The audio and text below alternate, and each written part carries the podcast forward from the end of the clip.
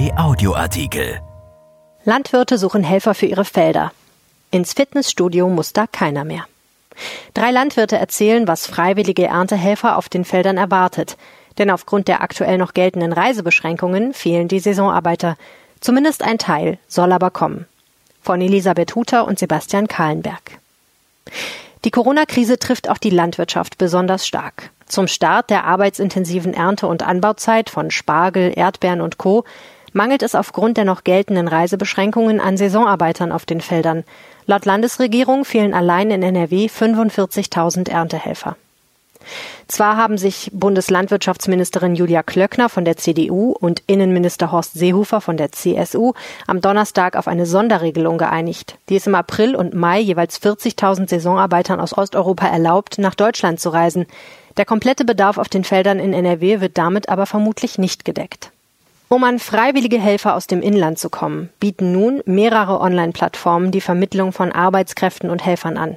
Dem Provinzialverband Rheinischer Obst- und Gemüsebauer zufolge haben sich allein im Rheinland bereits mehr als 3000 Freiwillige gemeldet, darunter Schüler, Studenten, Kurzarbeitende, Arbeitssuchende oder Rentner.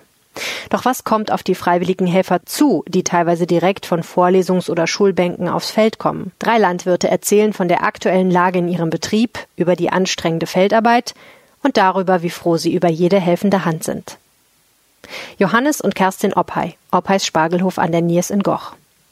Eigentlich arbeitet auf den Feldern von Johannes und Kerstin Oppey eine eingespielte Mannschaft aus etwa 14 Saisonarbeitern. Die fallen aktuell komplett aus, erzählt Kerstin Oppey. Das zu ersetzen ist fast nicht machbar. Dennoch muss die Arbeit auf den Spargel-, Erdbeer- und Kartoffelfeldern des Familienunternehmens in Goch natürlich irgendwie bewältigt werden. Fünf freiwillige Helfer haben sich bereits bei den Oppeis gemeldet und wollen auf den Feldern anpacken. Die Chefin? Es ist toll, dass sich junge Leute anbieten und wir Hilfe bekommen. Wir sind auch weiterhin auf der Suche nach Helfern. Die Aufgaben im Familienbetrieb sind vielfältig und reichen vom Spargelstechen bis zum Abdecken der Erdbeerfelder. Da die routinierten Arbeitskräfte ausfallen, müssen die neuen freiwilligen Helfer erst einmal eingearbeitet werden. Heute Morgen habe ich mit unseren Helfern Spargelstechen geübt. Die Technik muss man natürlich erst einmal erklärt bekommen, beschreibt Opay und scherzt. Momentan ist das hier ein bisschen Arbeiten unter Betreuung. Die richtige Technik beim Spargelstechen ist aber nur die halbe Miete. Opay, das ist schwere und körperliche Arbeit. Vor allem für Menschen, die das sonst in dem Maße nicht gewohnt sind. Ins Fitnessstudio muss hier auf jeden Fall keiner mehr. Die Saison auf Oppeis Spargelhof läuft bis Ende Juni. Ob alle freiwilligen Helfer bis dahin durchhalten, wird sich zeigen. Eine tolle Erfahrung hat der Familienbetrieb bei seiner Suche nach Helfern auf jeden Fall schon gemacht. Eine Bachelor-Absolventin aus dem Bereich der Landwirtschaft hatte sich bei den Landwirten gemeldet top engagiert, wie Opay erklärt. Die ist ab heute bis August fest bei uns beschäftigt. Franz Jakob Schiffer, Gemüsebau Schiffer in Meerbusch. Die fachlichen Qualifikationen für das Pflanzen und Ernten von Salat, Kohlrabi und Co. sind gar nicht so hoch. Landwirt Franz Jakob Schiffer Helfer müssen körperlich fit sein und Durchhaltevermögen haben. Viele haben auch ein verkehrtes Verständnis davon, wie eine Ernte in der Landwirtschaft aussieht. Mal zwei, drei Stunden etwas mitschneiden und dann ist es okay, ist natürlich nicht, was wir brauchen. Darauf kann man nicht den Betrieb aufbauen.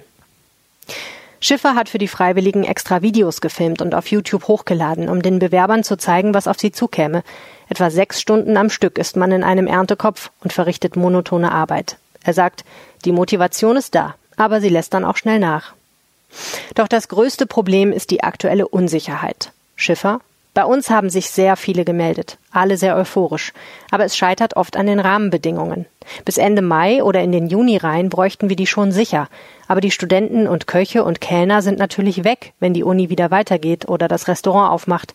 Darauf aufbauend kann ich ja jetzt keinen Salat pflanzen. Aber der Wille ist da. Es ist ein ganz tolles Zeichen, dass viele uns helfen wollen. Aber Schiffer stellt klar, ohne die rumänischen Gastarbeiter, die sonst während der Saison 95 Prozent der Kräfte ausmachen, wird es schwierig. Wir brauchen die rumänischen Gastarbeiter als Grundstock. Die letzten 20 oder 30 Prozent können wir durch Willige ausgleichen. Aber wenn wir die Saisonarbeiter aus Rumänien nicht bekommen, bricht das System hier zusammen. Das kann man nicht abdecken, nicht annähernd. Aus diesem Grund hatte Schiffer auf gelockerte Einreisebeschränkungen, wie sie die Bundesregierung am Donnerstag verkündet hat, gehofft. Wir müssen den Anbau sonst einschränken. Massiv. Da reden wir nicht über zehn Prozent. Dann reden wir wahrscheinlich über die Hälfte. Heinrich Bäumer, Bäumers Hof in Duisburg. In Duisburg hält Heinrich Bäumer auf seinem Erdbeerhof erst einmal die Füße still. Er hofft, dass sich die schwierige Lage für alle Landwirte entspannt hat, wenn die Erdbeersaison beginnt.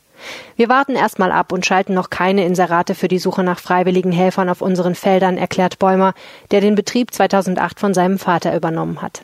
Unsere Saison beginnt ja erst Ende April, also in gut drei Wochen. Wir arbeiten mit einem festen Team zusammen und wollen mit Ihnen gemeinsam entscheiden, wie es möglicherweise weitergehen kann. Auf die Hilfe durch seine festen Saisonkräfte kann der Duisburger Landwirt nach der am Donnerstag verkündeten Entscheidung der Bundesregierung hoffen.